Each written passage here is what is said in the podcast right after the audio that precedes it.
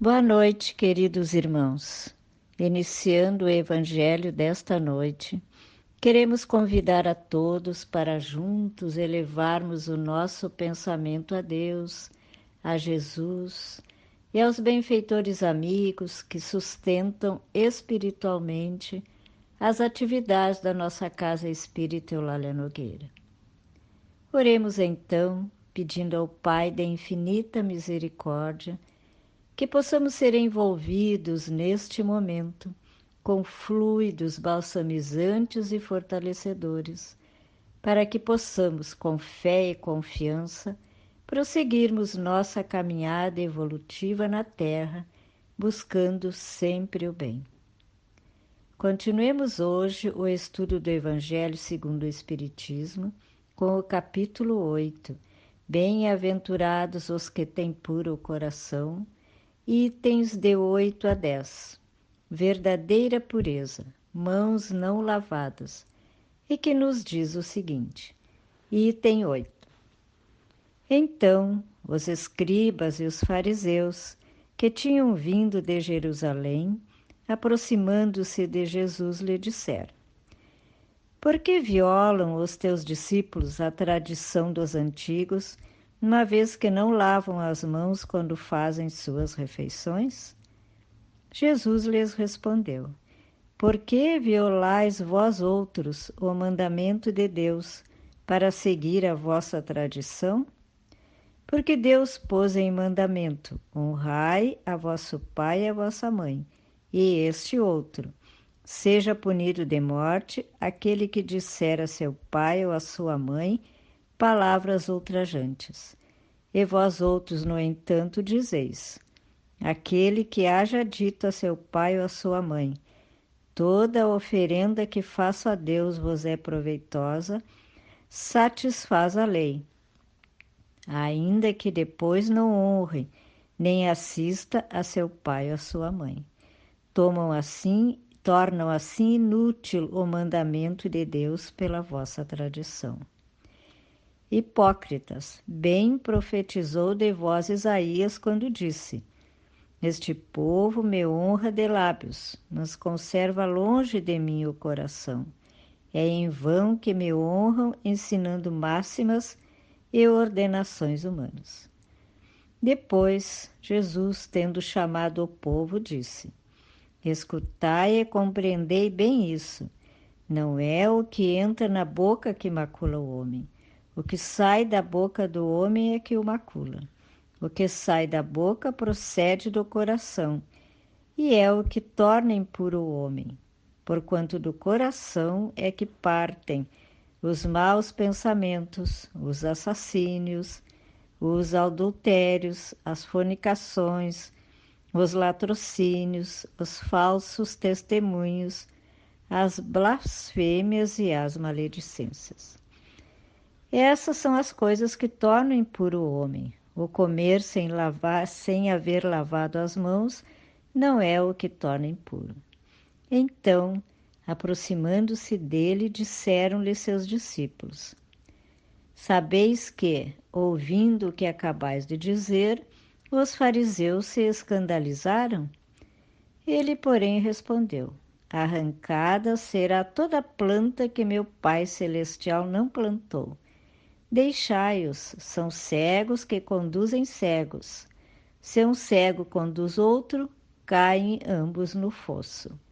Mateus capítulo 15, versículos de 1 a 20.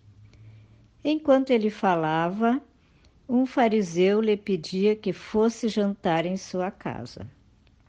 Jesus foi e sentou-se à mesa. O fariseu então entrou a dizer consigo mesmo: por que não lavou ele as mãos antes de jantar? Disse-lhe, porém, o Senhor: Vós outros, fariseus, pondes grande cuidado em limpar o exterior do copo e do prato.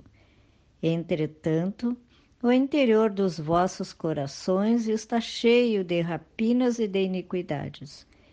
Insensatos que sois! Aquele que fez o exterior não é o que faz também o interior? Lucas, capítulo 11, versículos de 37 a 40. E no item 10, temos as explicações de Allan Kardec sobre essas palavras de Jesus.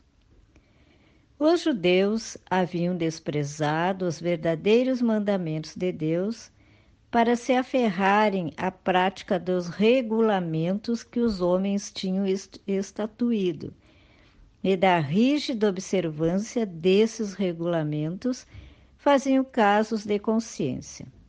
A substância, muito simples, acabara por desaparecer debaixo da complicação da forma. Como fosse muito mais fácil praticar atos exteriores do que se reformar moralmente, lavar as mãos do que expurgar o coração, iludiram-se a si próprios os homens, tendo-se como quites para com Deus, por se conformarem com aquelas práticas, conservando-se tais quais eram, visto se lhes ter ensinado que Deus não exigia mais do que isso. Daí o haver dito o profeta: É em vão que este povo me honra de lábios, ensinando máximas e ordenações humanas.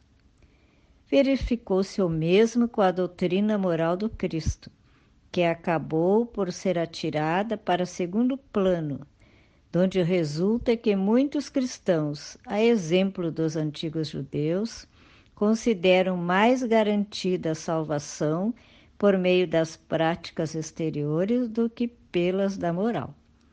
É a essas adições feitas pelos homens além da lei de Deus que Jesus alude quando diz: Arrancada será toda planta que meu Pai Celestial não plantou. O objetivo da religião é conduzir o homem a Deus. Ora, este não chega a Deus senão quando se torna perfeito. Logo, toda religião que não torna melhor o homem não alcança o seu objetivo. Toda aquela em que o homem julgue poder apoiar-se para fazer o mal, ou é falsa ou está falseada em seu princípio. Tal o resultado que dão as em que a forma sobreleva o fundo.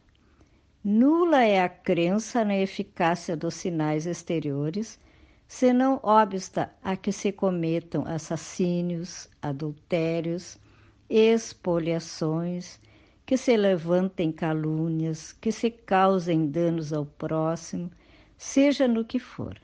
Semelhantes religiões fazem supersticiosos, hipócritas, fanáticos, não porém homens de bem.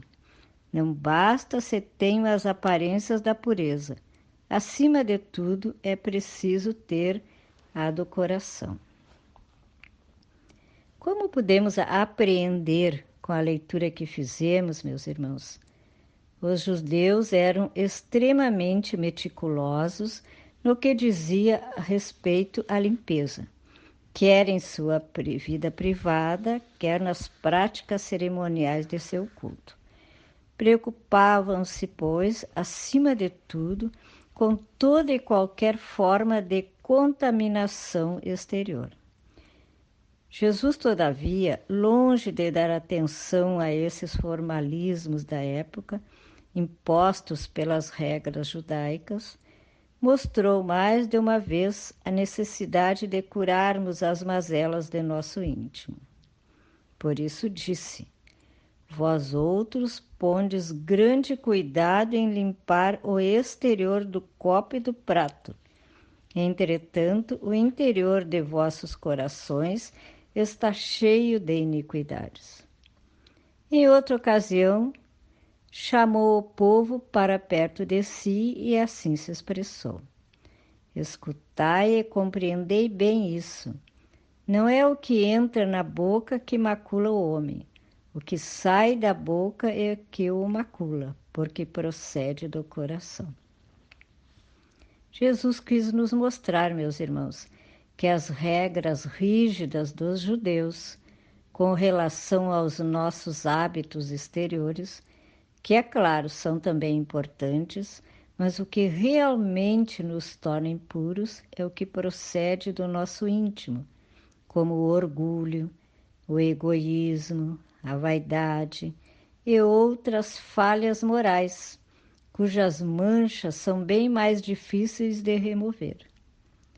Cuidemos então, meus queridos irmãos, de adquirirmos esses bens imperecíveis da alma, como a humildade, a pureza de coração, o refinamento dos nossos pensamentos, sempre voltados ao bem.